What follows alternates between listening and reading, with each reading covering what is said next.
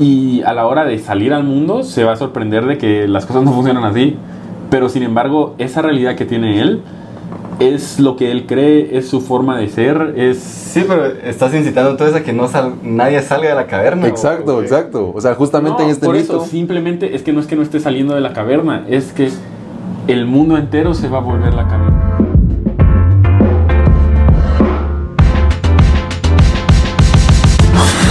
¿Qué onda gente? ¿Cómo están? Bienvenidos al primer episodio de Mentes Diversas Podcast. Yo soy Daniel, me acompaña Julio, Sergio. En este primer episodio vamos a estar comentando eh, este libro eh, titulado 21 lecciones para el siglo XXI de Yuval Noah Harari. Eh, muchos podrán reconocer a Yuval Harari por su libro Sapiens, es creo que el más famoso. Tiene otro libro que se llama Homo Deus y este es su tercer libro. Eh, en los otros dos, en, en, eh, Sapiens se encarga de eh, un breve recorrido de la historia de la humanidad, explicar cómo ha el humano llegado hasta este punto en cuanto a ideas, en cuanto a condiciones materiales. Eh, Homo Deus creo que es, pues no lo he leído, pero es una um, imaginación de lo que podría llegar a ser un futuro eh, con los pasos que hemos venido dando y al ritmo que venimos. Y 21 lecciones eh, planta esos problemas que hemos estado teniendo como humanidad y en la sociedad y cómo las consecuencias que puede, que puede causar esto y cómo enfrentarlos, cómo encararlos. Entonces creo que las primeras dos partes son bastante interesantes. La primera habla sobre el reto tecnológico, eh, cómo esta, esta explosión en cuanto a desarrollo tecnológico en sectores de la bioinformática y biotecnología pueden causar eh, severos daños a lo que viene siendo conceptos clave como la igualdad, la libertad. Luego, pues nos plantea un reto político en donde partiendo de estos problemas tecnológicos, de estas revoluciones tecnológicas que se han venido dando, eh, nos enfrentamos a nuevas formas de ver la política, nuevas situaciones y nos topamos con el desafío de ver más allá de, lo, de las ideologías que hemos venido teniendo en siglos pasados. Eh, creo que el, el, primer episodio se encarga, el primer episodio, digo, el primer...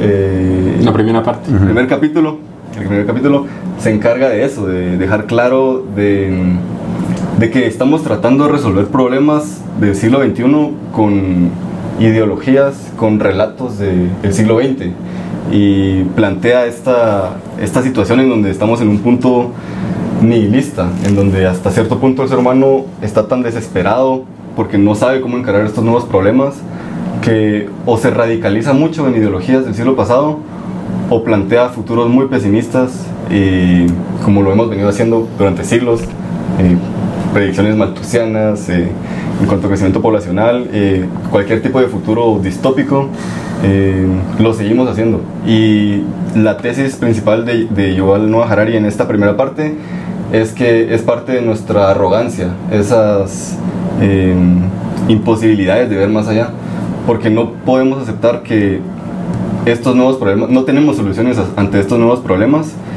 y por ende nos planteamos el final.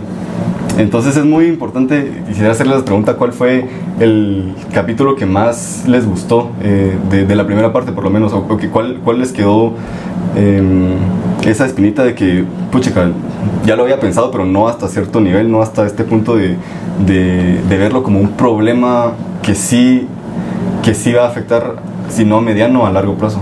Yo creo que, bueno, de mi parte, muchas veces como que oíamos esto de que el trabajo, la inteligencia artificial iba a revolucionar la manera en real, realmente en la que se contrata gente.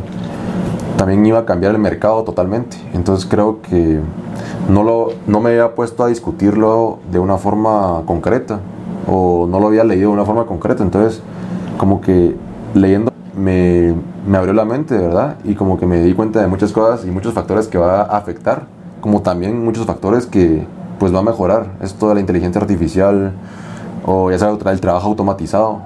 Porque si bien es cierto que como, no sé, como empresarios o como emprendedores nosotros vemos esto como una oportunidad para optimizar procesos, para facilitar procesos, también es cierto que hay muchas personas y hay mucho capital de trabajo y mucho capital humano que con esa tecnología se va a perder. Y es una realidad. Y eso es lo que estamos viendo, que está empezando a comenzar o que ya está pasando incluso. Entonces creo que es algo bien impactante. Es algo que, como toda tecnología, vamos a tener que aprender a llevar. Creo que, como dice esa frase, que nosotros tenemos que ir de acuerdo a la tecnología, entonces tenemos que ir aprendiendo esas tecnologías, tenemos que ir adaptando a esas tecnologías y no nos podemos quedar atrás, siempre tenemos que ir un paso adelante, creo, es muy importante, algo que me dejó este libro.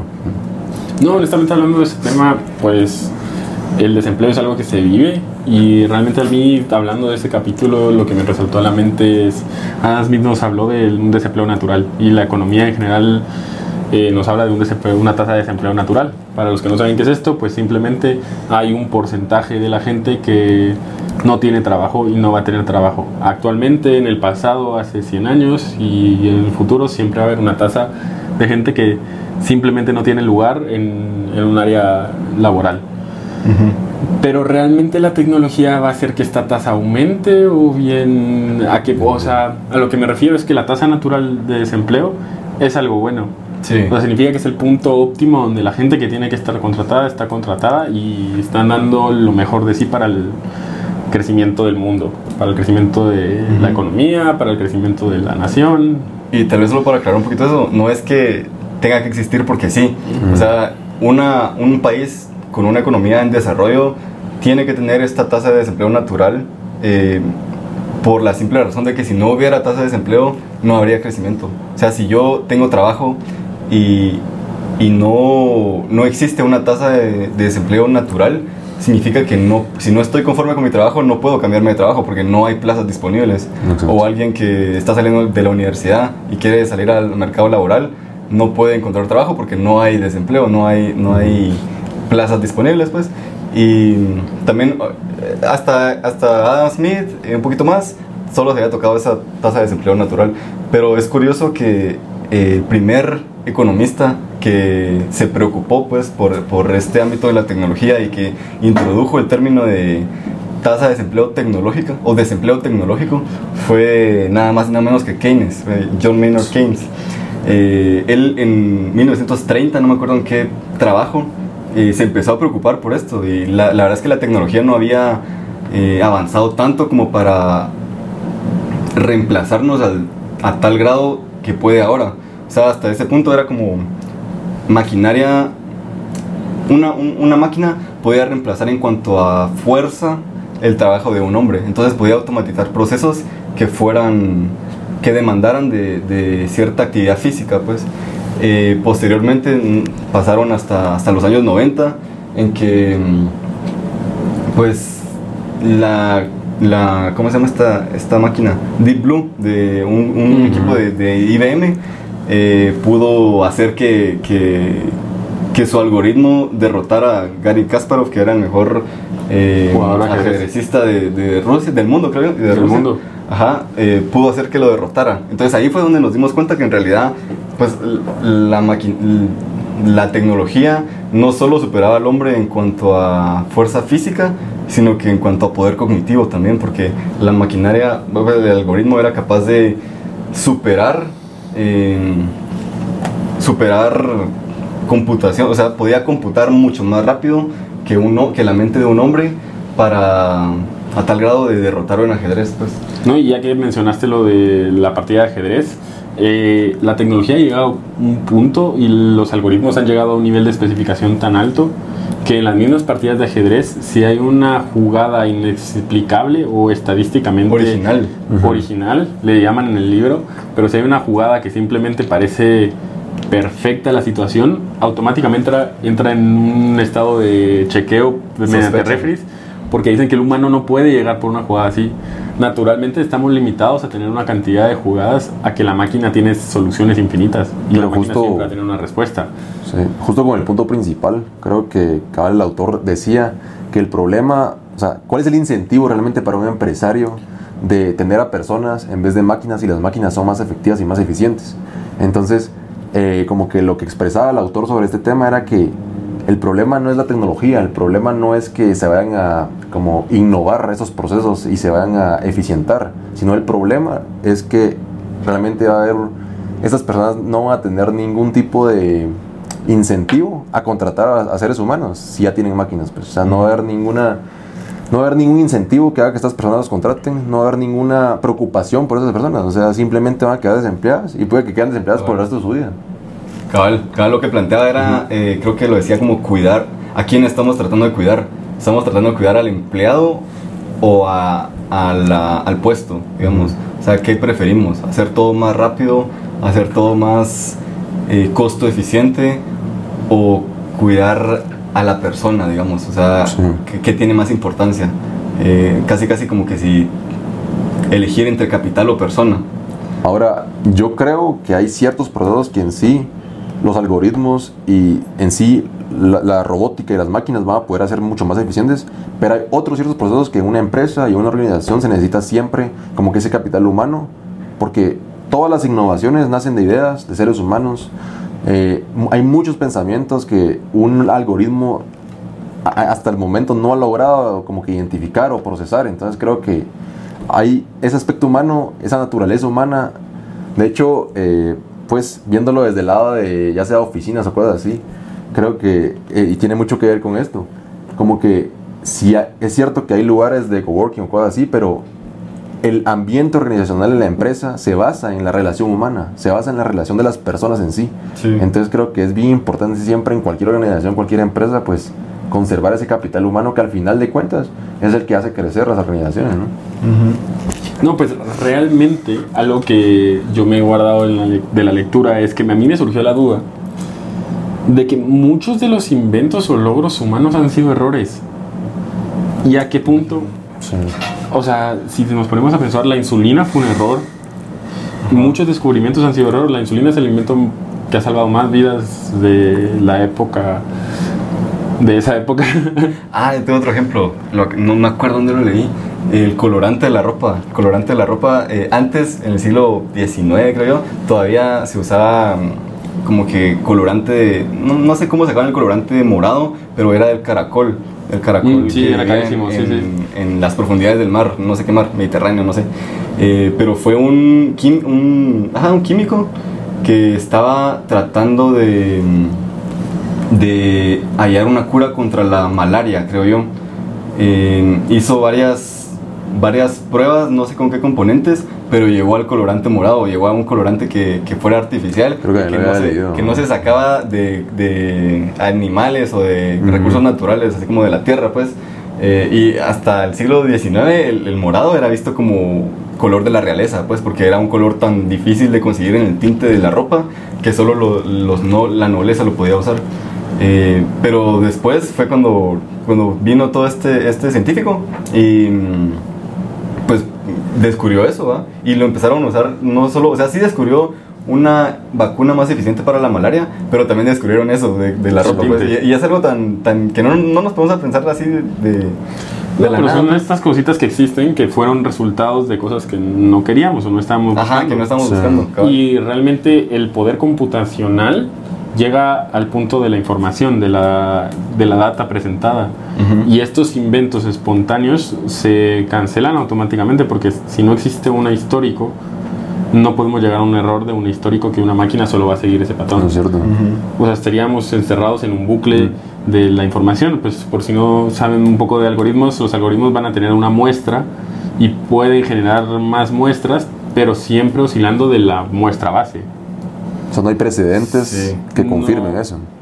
No es que no hayan precedentes, pero simplemente eh, un algoritmo le presenta una información y él va a trabajar con esa información y puede generar cosas alrededor, pero siempre relacionadas a eso. Y podemos tener muchísimos algoritmos y por eso no van a faltar respuestas, no van Sí. a carecer de poder hacer algo, porque los algoritmos son gigantes, brillantes y ellos pueden entendernos incluso mejor a- que a nosotros mismos. Creo que se relaciona igual con lo mismo, con el mismo punto, por ejemplo, la estadística. O sea, no podés como que comprobar un hecho sin tener una muestra antes. Pero, ¿qué pasa si no había una muestra?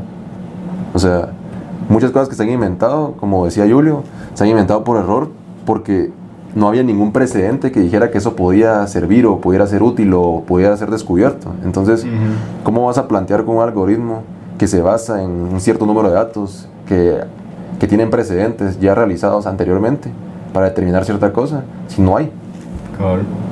Y un poco relacionado a esto de, de que los algoritmos pues no pueden ver más allá de su objetivo, digamos, pues porque existen los que se llaman reinforcement learning, creo, que son algoritmos que aprenden de sí mismos, pero siempre tienen una meta, pues siempre tienen algo que cumplir y no, Están no pueden ver, están determinados. Vamos o sea, a una base de datos. y no, no pueden ver como que si hayan una, una, un resultado alterno, como que no pueden ver que puede ser la solución a algo más. Eh, eso por una parte.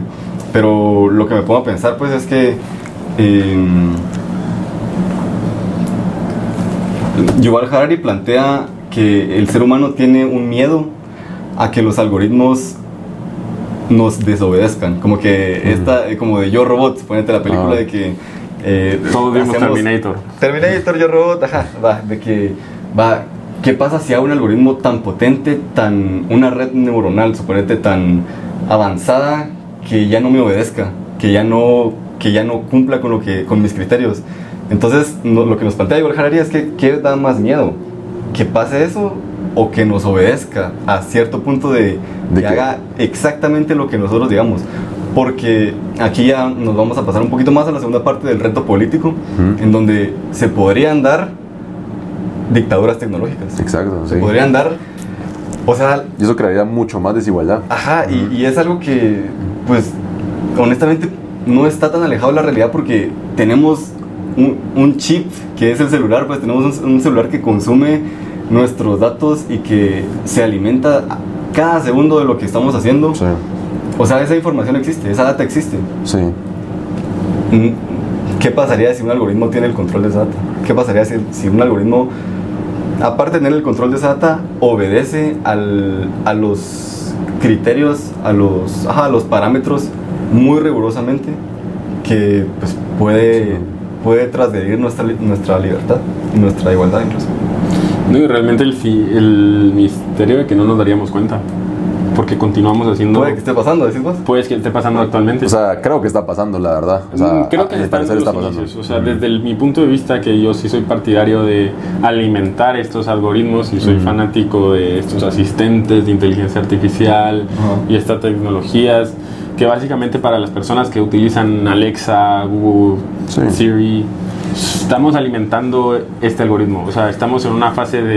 eh, de recolección de información y eso están haciendo con nosotros ahorita somos el producto somos somos el ganado que Sí. están recolectando toda esa información para Sí, que es lo que hará, o sea, Sí, creo que hay una verdad que es comprobada que la tecnología bien utilizada mejora y facilita la vida de los seres humanos. Pero ¿qué pasa si esa tecnología es, eh, cae en manos de una persona que realmente quiere hacer, no sé, quiere destruir el mundo o quiere hacer algo malo con el mundo? O sea, ¿qué pasaría ahí? ¿Se crea un monopolio de esa tecnología? O sea, se crea realmente, como decías vos, eh, una dictadura. una dictadura tecnológica. Entonces, Sí. ¿Qué Sí, pasa ahí? Al Pues, final, ajá. o sea, eh, esto lo, lo hemos sabido por eh, em, la historia, como dictaduras en Hitler o Stalin, lo que permitió que fueran dictaduras tan grandes, digamos, eh, fue el desarrollo tecnológico de la época. Sí. O sea, eso, eso también fue un factor clave que influyó a que, a que fueran lo que fueran sus, los imperios, pues los... Ajá, los imperios. No, y si vemos, se repiten los patrones en, en las épocas de Hitler, él se encargó de repartir Radios. medios de comunicación, en este caso radios, a toda Alemania. Antes de volverse Hitler como lo conocemos, él se encargó de dar medios para informar a la gente. Y ahora están funcionando un rol inversa en que nos están dando la opción de tener, pues no todos tenemos que tener iPhone, pero cualquiera tiene un smartphone. Sí. Ahorita aproximadamente como el 70% tiene un smartphone de la población mundial y estamos desde partiendo de que tal vez la gente que no tiene ya no tiene los recursos básicos, energía eléctrica, internet. Sí, sí. O sea, pero es raro que alguien no te- Es una Es- es institución. una el institución. De hecho, muchos servicios, o sea, ya son a través del teléfono, casi Ajá. todos. Entonces, si no tener teléfono te desconecta de muchas cosas que ya tal vez son necesarias para vivir. Entonces, hemos llegado a tal punto. Pues. Ah. Lo que vos decías es cierto. O sea, eh, la tecnología, pues esto ha ayudado mucho a- al bienestar del ser humano, pues, o sea, porque Sí. eh, tengo el ejemplo. Por ejemplo, eh, en el tema de la seguridad. eh, hace poco estaba leyendo que em, la Interpol, que es pues el... No, perdón, la Europol, no, no fue la Interpol, la Interpol. La Europol, eh, pues obviamente al ser un- una entidad tan grande, eh, tiene que recopilar muchos datos para poder, eh, para poder investigar sospechosos de crímenes o para poder investigar gente que pueda estar relacionado a esos sospechosos. Eh, hay una comisión de seguridad de datos en Europa, la verdad que no me acuerdo cómo se llama, pero los obligaron, o sea, era un debate donde los obligaron a la, a la Europol a borrar 4 petabytes de datos. 4 petabytes de datos es un montón, pues son casi, bueno, no sé cuántos son 4 petabytes, pero es muchísima data que esta comisión consideraba como, como en exceso, datos en exceso que podían estar transgrediendo la, la eh, ¿cómo se dice? La, la, intimidad, privacidad. la privacidad, la privacidad de muchas personas. Pero entonces era este debate en donde se decía que si, le, si la Europol iba a ser una entidad capaz de proteger a los individuos de cualquier riesgo, tenían que tener toda esta capacidad de, de almacenaje de datos y este derecho de almacenaje de datos. Pero hasta qué punto esa seguridad ya se vuelve una Amenaza, irrupción o una falta de respeto ante tu privacidad. Entonces, este tipo de debates que eh, este, esta noticia es reciente, pues pasó en enero de este año, de, Oh. de- de 2022, son las que tenemos que empezar a preguntarnos, pues, porque No, Y y más allá de la pregunta, es nos sentimos incómodos con saber que alguien más tiene nuestra información. yo creo que Pero hemos llegado al punto que hasta no nos sentimos incómodos. O sea, no, ya estamos tan pero hay gente acostumbrados. debate, o sea, todo esto que lo que tocaste de Cambridge Analytica, todos esos tratados, términos y condiciones, son para de una manera tranquilizarnos de que Sí, pero ¿quién ninguna lee, otra. quién lee los términos? Realmente, pero realmente nos estamos protegiendo a que alguien más, otro individuo, lea nuestra información. Y ese es el miedo de la mayoría. No estoy hablando de nosotros. Cuando realmente ni a las personas dueñas de estas plataformas ni de los servicios les importa que los demás lean la información, sino de que su algoritmo y su inteligencia artificial nos conozca. Ajá, Y realmente no se pueden a pensar que es el miedo realmente que debería existir. A que no nos conocen otra persona, nos conoce alguien tan bien o algo, o Un algoritmo. un algoritmo nos conoce tan bien que ya se va a adelantar a nosotros, que ya va a tener esto y hablando de lo que decías del Europol, será que, y creo que lo menciona también en- de cierta forma en el libro, es el, el delito por omisión es realmente un delito. El delito por omisión. El delito por omisión es un debate en que si tenés suficiente, conforme van avanzando los algoritmos, vas a tener suficiente información para saber si alguien va a hacer algo. Ah, Desde niño, alguien no va a... El delito por omisión es, por ejemplo, de cierta forma, por ciertos patrones, podríamos averiguar qué niño podría presentar un gran porcentaje de un patrón psicópata. Y sería un delito no... no... Se- o sea, podrían no abordar actuar. al niño y sería un delito por omisión. O sea, realmente se le... Ahora yo tengo dos preguntas que me hago acá. La primera sobre la desigualdad. O sea, tal vez nos estamos cerrando mucho, eh, a, a mi perspectiva, porque ¿por qué pensamos que las personas van a perder sus empleos por esa tecnología? ¿Por qué no, no mejor pensamos que las personas, igualmente que la tecnología, ellas también ellas mismas también se van a actualizar, las profesiones se van a actualizar, entonces no es que se vayan a perder trabajo, sino simplemente van a cambiar de rubros. Entonces tal vez una persona que se dedicaba, no sé, a ser abogado, por poner un ejemplo, a ser médico, ahora va a actualizar sus conocimientos y se va a dedicar a manejar las máquinas o la maquinaria que haga sus trabajos. Entonces, se va a beneficiar tanto el doctor o el abogado porque los procesos se- les van a facilitar en ciertas cosas, pero siempre se necesita ese conocimiento del doctor, siempre se necesita ese conocimiento del abogado para tratar con la persona porque no están tratando máquinas. Eso es algo bien importante. O sea, en muchas de esas profesiones. Pero realmente quería poner ahí en debate eso, que es que el trabajo grande, el trabajo, no sé por decirlo, el trabajo técnico, ese es el reemplazable. O sea, ese es el que se ve afectado. Y la humanística es donde entra, el humanismo más bien es donde entra la barrera de la tecnología. Sí. Porque, digamos, dado el caso del doctor, en el libro mencionaban, un doctor es fácilmente reemplazable. Un algoritmo es mucho más eficiente para definirnos enfermedades, posibles resultados, tratamientos adecuados y darnos un currículum exacto de qué nos podría pasar y qué podemos hacer. Pero una enfermera que nos console, una enfermera que te agarre, una enfermera que te informe, que te humanice esa información, ese es un trabajo que no se puede reemplazar. Y realmente ese siento que es el contacto que no sé si podría cambiar y por eso debato lo que mencionaba en el libro, que es que la realidad es que nosotros por la edad que tenemos y por las experiencias que hemos tenido, necesitamos esa persona que nos diga. Pero ¿qué pasa Sí. con esto de la pandemia? Que el human- la humanidad se perdió, Sí. el contacto humano paró. Sí, Hay gente que ahora, y de primera mano lo conozco, personas que citas al psicólogo, que era algo súper humanista, que Ah, los teníamos se aquí. volvieron famosos. se No, por eso, aparte, fuera de que se volvieron muy ricos porque todos lo estaban buscando, un psicólogo ya no es ir a una a un lugar que se sienta cómodo, amigable, y un psicólogo es estar en tu cuarto frente a una pantalla de Zoom y así va el, se los juro que tal vez un 30% ya actualmente es un psicólogo virtual. Sí. Es- Y a lo que quiero llegar es que esto es, esto es abrirse ante algo, abrirse emocionalmente, abrirse psicológicamente. Y al final lo está haciendo a través de una computadora. ¿Y qué tal si sustituimos por una inteligencia artificial a ese psicólogo? Pero es que al final creo yo que es como el fin del podcast, o el- bueno, los medios del, el medio del podcast. O sea, ¿qué estamos haciendo acá? Estamos transmitiendo nuestras ideas, estamos siendo espontáneos y es creo que eso lo que agrega el verdadero valor. Entonces, si ustedes piensan, no sería lo mismo que estuviera una máquina hablando enfrente de esa cámara, porque el ser humano, o sea, es muy diferente la idea que transmite un ser humano a otro ser humano que una máquina a un ser humano. O sea, creo que como que esas profesiones o esas carreras o esos trabajos que son de comunicar, creo que eso también va a ser muy difícil de reemplazar.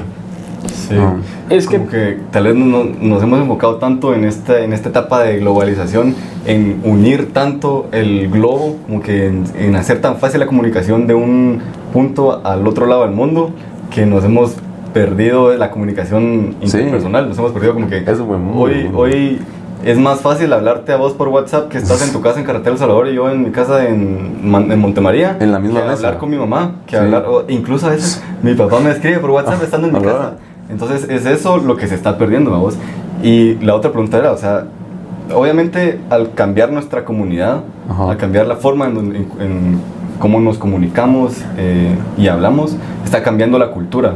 Sí. Entonces, la mente de las nuevas generaciones, la mente, o sea, es, ¿qué hace la mente? La mente la hace la cultura, básicamente. Y si esa cultura está cambiando y, y ellos nacen en esta nueva cultura, ¿qué repercusiones puede haber para esas nuevas personas, para esos, para esos bebés que ya hoy en día, como que esa estimulación temprana no es tan común que se la dé un humano, sino que, o sea, hoy niños de 2, 3 años ya tienen iPad, están aprendiendo por medio de juegos, todo es virtual, la comunicación, la, interacción humana se está perdiendo. ¿Qué repercusiones pueden haber si se quieren pasar ese tema o si vos ibas a decir algo más? No, pues realmente yo quería hablar de cómo, pues justamente lo que mencionaste, las nuevas generaciones. Las nuevas generaciones van a tener esto que que van a nacer con este chip, siento yo. Y tengo un ejemplo Sí. muy claro que me pasó reciente con, con, la, con una niña que conocí. Ella tenía 7 años y realmente no le gustaba comunicarse, pero tenía la facilidad de que ya no es necesario saber hablar. Cosas como, y el ejemplo que quiero dar es claro que es que pedirle a un mesero, esta niña, en vez de, yo estoy acostumbrado y ustedes también a que si van a un restaurante, levantan la mano, Ujú. piden su orden y esperan su orden. Ujú. Esta niña sacó su teléfono, lo metió en su aplicación y lo llevaron a la mesa. Y es una herramienta que el papá se molestó con ella porque le dijo, ¿cómo no vas a saber pedir? ¿Cómo no vas a saber pagar la cuenta? Y realmente si nos ponemos a ver un punto simple, o sea, sin sesgos de qué nos gusta o qué es mejor o qué es más fácil o qué se pierde o qué es humano, es mucho más eficiente que la niña pida por la aplicación, llegue a su mesa y ya pagó por su aplicación. Se ahorró 10 mil pasos, se ahorraron costos todos los restaurantes. Y eso es comunicación para ella. Eso es mucho más fácil comunicarse. Y se dan cuenta de la misma forma. Nosotros antes, eh, nuestros papás estaban acostumbrados a escribir mensajes largos y se ven los cosas, el- las cosas. Por ejemplo, si escriben un WhatsApp, los papás, si se dan cuenta, son muy de escribir mensajes cortos. ¿Por qué? Porque tienen el chip de los mensajes que eran cobrados. Que eran caros. Que eran cada caros. palabra, sí. Entonces, ellos responden lo que necesitan, no había nada más. O te escriben un gran testamento o ok. Son las únicas dos modalidades de un papá. Pero en cambio nosotros ya es una conversación y Ajá. es mucho más común y se los juro que presenta, eh, afecta en el amor, afecta en Sí. la interpretación entre amigos. Es mucho más fácil chatear. Pero Nuestro yo- cerebro ya está Ujú. para poder Bueno, para algunos también. Sí. Para algunos, sí, es lo mismo. Sí, depende mucho de qué Nosotros- persona hay seas, niños que Hay niños que son súper casaqueros y pueden pedir y pedir oferta en el restaurante. Pero, Pero- hay otros niños, a lo que quiero llegar es que a esas personas que les costaba comunicarse, ya hay un medio. A esos niños raros que les daba la comunicación miedo y la intercomunicación humana es algo, una limitante, ya existe, ya van a ser mayoría y ya van a poder ser mayoría Sí. tranquilamente. Ya van a ser ese porcentaje óptimo de personas. Bueno, en mi opinión, acerca de lo que decías, eh, yo sí creo que la tecnología es un aspecto, como había dicho antes, súper positivo, que crea desarrollo, que genera nuevas oportunidades y bien utilizada puede hacer muchos cambios positivos. Pero creo que como todo lo bueno, siempre hay algo malo si se utiliza de una manera incorrecta. Entonces, yo sí he visto que hay, como tú decías, que hay muchas, muchos jóvenes, eh, muchos niños más que todo, que desde pequeños les da un iPad cuando son bebés o desde pequeños, lo único que miran es el iPad o esos videos. Entonces, al momento de querer expresarse, ya cuando crecen, ya ni siquiera tienen esa habilidad de poder comunicarse. En el caso del restaurante que mencionabas, perfecto, porque si podemos como que hacer más eficientes los procesos, buenísimo. Pero ¿qué pasa en el caso de que, por ejemplo, hagan una entrevista? O les, ha- les hagan una entrevista o que tengan que presentar algún proyecto o que tengan que presentar algún tema. Ahí es cuando realmente el niño se va a ver perjudicado. Y no porque él quiso no hablar, sino porque tal vez no tiene esa habilidad nunca. Creo que en la vida tenés que tirarte al agua, tenés que enfrentarte a retos para poder crecer como en todo, creo yo. Pero ¿qué pasa si el niño nunca tuvo ese reto de hablar? ¿Qué pasa si el niño nunca se enfrentó a ese reto de abrirse a los demás? Ahí es el verdadero problema, creo yo, porque siempre tuvo un iPad, siempre tuvo una máquina enfrente suyo, nunca se vio en esa necesidad que lo hizo crecer. Entonces, ¿qué tanto estamos facilitando las cosas? Pero también nos estamos cerrando nosotros a poder crecer. No, pues es que eso es lo que quiero hablar, que es nuestra limitante. Nosotros limitarnos a crecer. Nosotros somos los que queremos una presentación donde alguien se nos para ahí enfrente. Nosotros que somos los que creemos que una entrevista es que el jefe se nos pare enfrente a decirnos qué quiere, qué busca. Y a lo que quiero llegar es que como va el crecimiento económico y gracias a la pandemia y gracias a los sucesos tecnológicos que vienen a su futuro, eso ya va a ser inútil. Y eso es lo que quiero que llegues a entender. Que en tal vez no 10 años, pero en 20 años es más cómodo. Y los niños de ahorita que tuvieron que pasar clases virtuales, es mucho más cómodo hablarles a una cámara. Y en 10, 20 años va a haber que hablarle a una cámara antes que a una persona. Sí, pero ¿qué problemas psicológicos Es que va a No es traer eso? no es que O no sea, es no, problema- no desde el punto de vista que no pueda hablar. Por eso, es que yo no estoy hablando que pueda hablar. A lo que quiero que entiendas es que la comunicación va a migrar. Sí. Las costumbres van a Va, migrar. de acuerdo. Es que lo que yo me pregunto es, ¿realmente queremos eso? O sea, ¿por qué estamos Es que enfocándonos tanto y esforzándonos tanto en hacer tan eficiente la comunicación y que va, ya no, ni siquiera tengan que pedirle a un mesero la comida, sino que yo la puedo pedir desde mi celular? O sea, ¿por qué? ¿Cuáles serían los beneficios aparte de ahorrarme tiempo? O sea, ¿cuáles, cuáles son los beneficios? de- Costos, o sea, Es que no Sí, lo es desde transacción, el punto eso de sí. vista de la institución, Ajá. sino imagínense, no lo piensen ahora como jóvenes universitarios de más de 20 años, de que les tocó vivir toda esta infraestructura. Estoy hablando de un niño desde cero que cri- se crió en este tipo de comunicación distinto para nosotros, que para él va a ser su tipo de comunicación. Esa va a ser su realidad. pero y esa va a ser la forma, no es por optimizarse tiempo, no es, o sea, ¿por qué es que hablamos español? ¿Y por qué es que se habla inglés como idioma universal? Porque es fácil. Porque fue la forma de que inventamos, en vez de haber 5000 cada vez, cada día, o sea, sé que hay un montón de lenguas, pero cada día vamos hablando todos menos lenguajes, Menos. menos, idiomas, y cada año van sacando idiomas y los vuelven lenguajes, que por si no saben la diferencia, pues un idioma es algo establecido legalmente por internacionalmente y una lengua es algo que la gente quiere hablar. Sí. yo tengo, Y cada día van sacando Sí. idiomas, o sea, los van eliminando y se van volviendo lenguas. ¿Por qué? Porque la gente ya adopta. Y se ve en todo el mundo. Los países nórdicos es un idioma que solo un país habla. ¿Qué hicieron? Aprender inglés. Y entonces, poco a poco, lo que quiero entender es que no es mañana y no va a ser en cinco años y no serán nuestros hijos, sino que simplemente va a ser mucho más fácil hablarle a una máquina que hablar entre personas. Y esa va a ser la comunicación y va a estar bien. yo tengo dos puntos importantes ahí con lo que decías. O sea, primero, o sea, creo que realmente siempre va a haber un aspecto humano y si bien se pueden mejorar los procesos, o sea, esa va a ser la manera normal de hacer las cosas. ¿Ustedes creen que los seres humanos pueden vivir sin tener interacción con otro ser humano? O sea, No creo. yo creo que no. Entonces, Es que si bien es cierto lo que decís de que todo va a ser a máquinas, o sea, cómo se van a sentir los seres humanos por dentro, porque cuando estábamos en pandemia se vio claro, o sea, se vio claro, o sea, todos estábamos en Zoom, Gente- te sentías Fue, el- Te eh, sen- fue ese impacto donde la gente se encontró con ellos con ellos mismos, pues, pero a través de que... En ese se- aislamiento. exacto, o Ese- sea, Pero es que es lo que quiero que entiendan, que es que nosotros venimos de un conjunto histórico de nuestro algoritmo ya está Ajá. hecho para esto es contacto humano, esto es algo que a mí me gusta, esto es que me siento cómodo, esta es mi comunicación y mi forma de interactuar en el mundo. Pero qué tal si no fuera así, o sea que si no nos enseñan, o sea, Sí, Eso no lo sabemos, no. eh, ajá, pues es eso, que pero- realmente yo siento pero- que la percepción de la realidad es los sucesos y la recolección de datos Ujú. alimentar nuestro propio algoritmo de lo que tenemos alrededor. Sí, pero es que está difícil Es que- irromper con, en, en Irrum- 50 años y romper un algoritmo que viene desde 300 mil millones de años. O 300 mil años, no sé cuántos años tiene el, el, el hombre, pues. Pero no sé, o sea, yo Es que tengo te- mis dudas. Tengo mis Yo dudas. también, es que si te pones a pensar también con lo que decíamos de, no sé, del monopolio de la tecnología y de esto, ¿cómo era que decías la palabra? La dictadura. La dictadura tecnológica. Esto lo va a prolongar más, o sea, lo va a generar más porque ahora ya no vas a poder debatir pensamientos, sino al momento de hablar solo con una máquina va a haber un solo pensamiento que la, que la máquina va a procesar. Y aparte, fuera, después voy a regresar a eso. Temas como la felicidad, o sea, ¿cuál es el criterio de la felicidad de alguien que, Que está en una máquina. máquina, que está enfrente de una computadora todo el día y que todos los, eh, input- los inputs y outputs que recibe, todos esos estímulos son de una computadora o de una red de algoritmos? Sí, Y o, que, o sea, ¿dónde está ese ejercicio de pensar más allá, de filosofar, de, no sé, leer, leer filósofos? entiendo tu punto de vista y lo que quiero saber es, o sea, lo que quiero que entiendan es, eh, lo describe Platón en su mito de la caverna. Si para los que no conocen el mito de la caverna es que un hombre que nace y crece y vive, eliminemos cosas de crianza y, y alimentación y etcétera.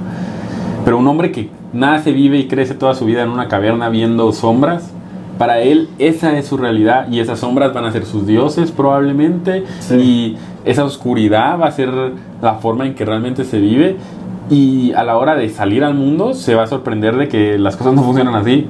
Pero sin embargo, esa realidad que tiene él es lo que él cree, es su forma de ser, es... Sí, pero estás incitando entonces a que no sal- nadie salga de la caverna. Exacto, ¿o? exacto. O sea, justamente No, en este por mito... eso, simplemente es que no es que no esté saliendo de la caverna, es que el mundo entero se va a volver la caverna. Y imagínense, lo vivimos en un sneak peek en la pandemia. ¿Cuántos trabajos migraron a home office? De pronto en cinco años todos los trabajos van a ser home office. Actualmente Google, Facebook están cambiando su forma de hacer su infraestructura en vez de hacer torres verticales donde acumulan a gente trabajando, a áreas más planas donde simplemente se hacen encuentros, reuniones porque así se prefiere actualmente y simplemente hay solo áreas comunes para poder hacer presentaciones y todos trabajan desde casa. Pero creo que entonces aquí estás afirmando mucho, o sea, esta tesis, pues. O sea, que... No es que esté afirmando esta tesis, sino que esa es la forma de que está evolucionando y la gente se está dando cuenta de que la misma universidad te manda cursos virtuales, o sea, todo está migrando a esta área virtual que no podemos negar. Nos guste o no, no estoy hablando de que sea No, mi gusto. Yo sí. prefiero una clase Mil veces. mil presencial. ¿Por qué? Porque toda mi vida tuve un maestro enfrente. Pero, ¿qué pasa con los niños que no? ¿Qué pasa con la gente que va a crecer con no? Y yo mismo lo viví que el homeschool, cuando nosotros estábamos en el colegio, era algo. ¿A quién conocías? Era algo raro. No había instituciones, era un mito básicamente Sí. que existía el homeschool. Sí. Nadie sabía cómo funciona. Actualmente el homeschool es algo. O sea, es algo que la gente vive, la gente conoce.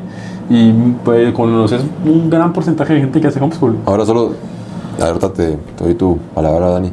Solo si puedo agregar algo ahí, yo como miro el mito de la, de la caverna, ¿no?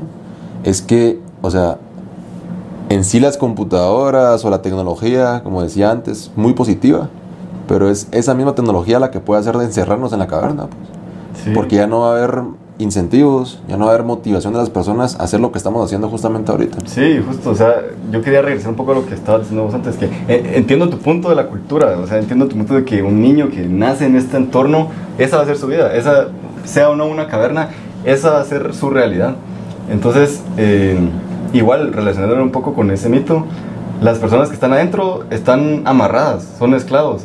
y vamos a que alguien las puso ahí, alguien hi- hizo que nacieran ahí. Entonces, si lo relacionamos con los algoritmos y va- yendo un poco a tu punto de la dictadura digita- digital, que la tocaste otra vez, esa red de computadoras, esa red de algoritmos que, que, que se nos presentan y que se les van a presentar a los niños y que ellos van a crecer con estos, esa red de algoritmos alguien la tiene que crear Sí. y, y es creada por hombres igual. Y entonces lo que estás haciendo, a mi parecer, es quitándoles el criterio de pensamiento a estas generaciones para que se adecúen al criterio de las demás personas, de los, de los líderes. Y esto es algo que a mí me encanta, creo que te he dicho de esta novela, cómo lo plantea este problema, me encanta cómo lo plantea eh, un filósofo que se llama Aldous Huxley, que hace eh, una novela en el 32, imagínate, en 1932 ni siquiera existía casi que celular, y lo voy a imaginar toda esta posibilidad de, de outcomes en donde, primero que nada, la familia ya no existe, la familia...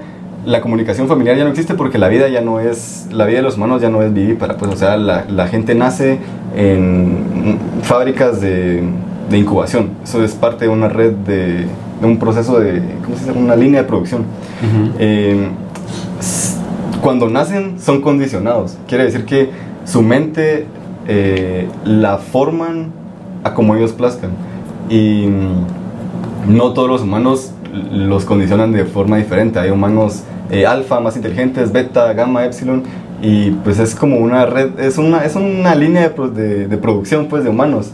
Entonces, igual, o sea, estamos viendo cómo pueden nacer eh, bebés hoy en día que la cultura los condicione tanto que según ellos están bien, están felices, pero no se dan cuenta que previamente fueron condicionados para que las cosas que les dan bienestar y que les dan placer eh, les dieran placer, o sea, que fueron condicionados para que esas cosas les dieran placer. Ahí es donde quiero entrar que sí pertenece, o sea, no es muy distinto Y a lo que iba a tocar después, solo Dale. rapidito, justamente el, lo que querían evitar este, este nuevo estado, que es un estado globalizado, totalmente globalizado, es que mm, se abola, no sé si decir abola por completo, o que se trate de erradicar las emociones. O sea, que, que lo único que, que vos sintas sea felicidad y placer, que lo que estás haciendo te llene y que te dan una, incluso el Estado te da gratis unas pastillitas que son, se llaman Soma, que sirven para que cual- cuando vos estés un poquito irritado o algo no te guste,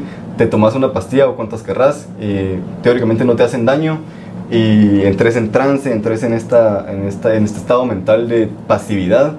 Entonces no te dan la opción a sentir enojo, a sentir tristeza, que a mi parecer son cosas necesarias sentir. Sí. Porque es un que sí. balance, todo es un balance. Yo creo que sí. Y lo que te prohíben también, justamente son libros de filosofía, literatura, poesía, todo lo que pueda despertar en vos cierta, eh, cierta, pues emociones, pues instintos humanos.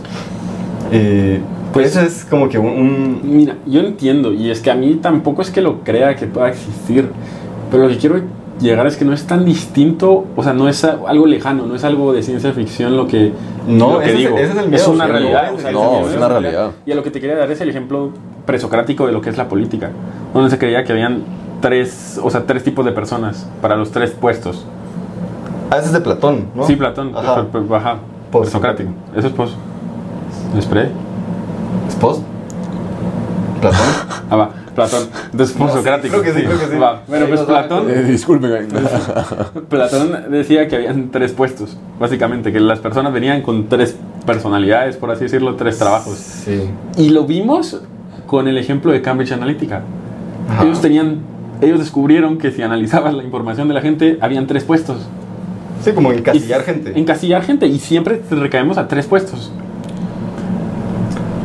Pero eh, no sé. Es que- O sea, es que a lo que quiero llegar es que tal vez nosotros no pertenecemos a ese punto medio, a ese a lo que Platón decía como la gente obrera o a lo que Cambridge Analytica los corderos, que eran los que podían sesgar, los que podían manipular, y si te das cuenta ellos estaban bien con su decisión. Yo creo que podemos Y no llegar. es que sea bueno, no es que sea malo, pero a la larga existe y te de- Sí. demuestra que si Platón hace muchos años logró crear esta conclusión a base de lo poco que vio.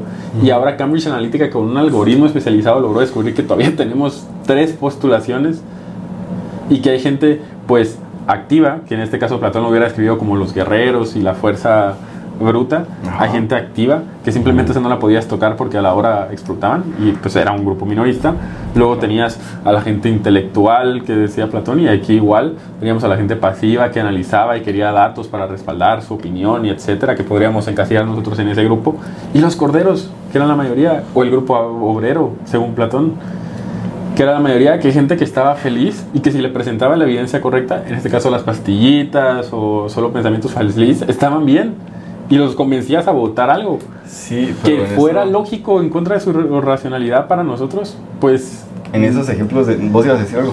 Sí, que yo creo que podemos llegar primero a un como que fundamento común, que es que la tecnología ciertamente en, en- en una etapa del mundo va a dominar, o sea, va a dominar el mundo, pues, o sea, como que Sí. va a dominar. O sea, y el que sea dueño de esa tecnología, por eso es que tal vez, si se dan cuenta, muchas innovaciones que están dando actualmente y muchas empresas que están dando actualmente están tirando a tecnología porque Ajá. se sabe que el que sea dueño de una tecnología que realmente cambie la manera en que vivimos o revolucione la manera en que, no sé, nos trasladamos, va a dominar esa parte del mundo. Entonces, creo que como que esta, esto abre mucha puerta, como abre muchas oportunidades, también abre muchas puertas a que una sola persona, no sé, sea el dueño de la tecnología del transporte, porque puede haber tal vez una patente que otras personas no pueden tener. Sí. Entonces, y otro punto de lo que decías, es que es cierto, como lo, que dice Julio, no hay, hay, hay personas que no están interesadas por cuestionarse, simplemente quieren vivir día a día con lo que ya se les está dando. Pero es que en ese punto el rol de la tecnología siento que no está siendo el adecuado. Más que todo el, en, de los medios eh, sociales, de las redes sociales eh, medio- y medios de comunicación también digitales. Eh, siento que justamente ese, ese grupo que decís vos de corderos y cómo lo está tratando hoy en día estas instituciones como, o estos grupos como Cambridge Analytica o lo que pasó en el Brexit, creo que no están haciendo ningún bien porque solo están polarizando más la sociedad, porque yo creo que uno de los sesgos eh, más peligrosos de la humanidad eh, es ese sesgo de confirmación, eh, esa creencia de que vos, vos levemente tenés una ideología, pero al tu algoritmo saber cuál es tu ideología y alimentar más, o sea, como que alimentarte más tu mente con publicidad de, de este partido o de esta otra ideología, más te vas confirmando de, lo que pensabas antes. Entonces te vas haciendo más a los extremos. Y esto es justo lo que querían hacer ellos, pues, o sea, llevar más a los extremos a la gente. Y, y eso creo que es lo que polariza más a la, a la sociedad y crea, crea guerras, crea conflictos. Bueno, pero realmente no vamos a saber nunca, no viviremos ver a qué nos llevan estos algoritmos, ver a qué punto lo, nuestra percepción de la humanidad se va a perder. Y No. realmente es una pregunta que queda incierta ante cómo lo van a tomar las otras personas y realmente cómo va a ser posible que lo que creemos humano deje de serlo. Y siento que ese es ahí- nuestro miedo más grande, que es que se deshumanice. Deshumanice, sí. Y Que nos, para nuestra percepción, nos deshumanicemos. Hay buenas alternativas de tecnologías. O sea, me quedé con tu comentario en el aire de que quien domine las tecnologías va a dominar el mundo. E- Es cierto, pero lo estamos viendo tal vez muy, muy enfocado a, a, um, quien tenga la información centralizada va a dominar el mundo. Y eso es cierto, pues, o sea, no, no niego eso. Pero hay tecnologías como blockchain, suponete, que están surgiendo justamente en Para contra descentralizar. en contra de todo eso, en contra de que, Sí, de es que un contrato esté en la blockchain y no dependa de alguien más, no dependa de una institución más arriba, o que mi dinero no dependa de, no dependa de, de una institución más arriba. Entonces, tecnologías como blockchain puede que tengan Ujú, futuro sí. sin, sin el peligro de, de, las, de algún tipo de dictadura tecnológica. Pues. Entonces es ese ejercicio de pensar un poquito más allá y no solo ver la eficiencia que trae algo, sino las implicaciones humanas y en la comunidad, las, im- las implicaciones filosóficas que, que- y psicológicas que, que va a tener esa integración de nuevas tecnologías. No, y es que, pues, a la larga siento que siempre va a haber una respuesta. Y llámese la tecnología, llámese las empresas, el mercado, nosotros, siempre vamos a buscar ese alterno donde nos sintamos confiables. Y al final, siento que se va a remontar a que le digamos que sí la mayor cantidad, la- o sea, por mayor parte. Sí. Y creo que se ve... La aceptación. el- se, ve, se, ve, se vio claramente ahorita con el escándalo de WhatsApp, donde supuestamente los mensajes no estaban cifrados y eran libres y los iban a poder leer. ajá. al no sentirnos seguros con WhatsApp, no podíamos evitar comunicarnos porque ese es nuestro medio de comunicación generalizado. ¿Y qué hicimos? Buscar alternativas a que no estuvieran custodiadas de esa manera, como fue Telegram. Y, y- siento que es lo mismo, ¿me entiendes? A la hora que nos sintamos inseguros con que nuestra información está siendo usada de mala manera, no la vamos a poder reemplazar. O sea, no vamos a poder decir, ya, ya no voy a usarla, sino que simplemente se va a presentar, como lo decís, el caso de blockchain, o sea, se va a presentar esa, esa forma que sí es segura. Y por eso es- no me da miedo pensar que el futuro nos depara que un algoritmo nos controle, porque el humano se va a poner al punto Ah, donde claro. se sienta seguro. No lo ¿verdad? vamos a dejar. Yo concluiría, primero dejando una pregunta sobre la mesa, o sea, ¿qué estamos haciendo nosotros para ir, para ir un paso adelante de esa ola tecnológica que se viene? O sea, realmente estamos incursionándonos, incursionándonos en esas tecnologías, estamos aprendiendo, porque tarde o temprano ahí van a estar las oportunidades, pues allá, ahí van a haber muchas oportunidades, ya sea de negocios, van a haber muchas oportunidades de, no sé, de interacción con otras personas. Entonces, ¿las vamos a aprovechar o simplemente vamos a dejar que eso pase y que otras personas sean las que las impongan o que las, o que las creen de cierta manera? Y sí, o sea, yo creo que la tecnología va a dominar el mundo si no es que ya lo hace. De hecho, me parecía muy interesante, no sé si ustedes se percataron la vez pasada de que como que se cayó Instagram, se cayó WhatsApp y se cayeron un montón de redes sociales y como que estaba colapsando Twitter porque era la única red social que todavía Sí, me estaba acuerdo, me acuerdo, me acuerdo. en pie.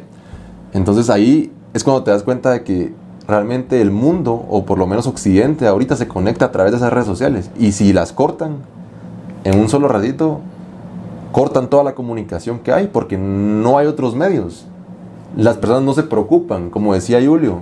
Muchas veces vivimos como esas tal vez ovejas que no se preocupan por realmente aspectos importantes de nuestra vida como es la comunicación entre nosotros. Entonces, si nos cortan el único medio que tenemos, no podemos comunicarnos. Entonces, realmente, ¿qué implicaciones van a, va a traer esto al mundo? Obviamente van a tra- va a traer muchas oportunidades, va a traer muchas cosas positivas, pero creo que sí hay que adaptarnos y hay que ir un paso adelante.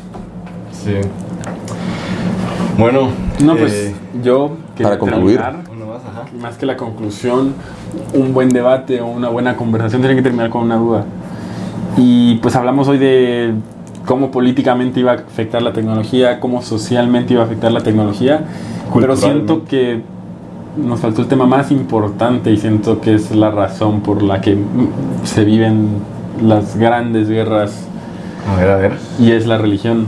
Tal vez es un tema difícil, pero lo quiero dejar para el siguiente podcast Ok. porque tiene que ser, el siguiente episodio tiene que ser pues, es un punto más premeditado y tomado con precaución porque es un tema sensible. Sí, la verdad que es, es bien interesante. Y es un interesante, pues realmente ahí sí queremos basarnos específicamente en lo que dice el libro, porque nos presentan escenarios posibles, escenarios que realmente pueden entenderse como Sí, un algo- pequeño sneak peek. Creo que lo- la religión la planteaba como, como un medio, como un algo de que agarrarse para, Para lograr esas para cosas. no para no cuestionarse sus incongruencias, algo así, algo así. Y siento que el factor de religión o fe, si lo queremos llamar así, es la barrera tal vez que nos va a impedir llegar a ese futuro.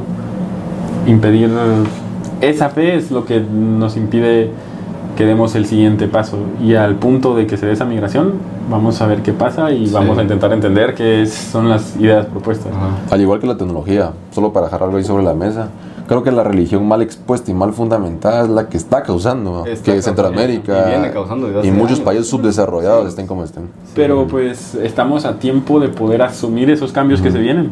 Porque siento que es la única industria que no ha cambiado, la única cosa que no ha sufrido ese cambio, ¿La religión? la religión.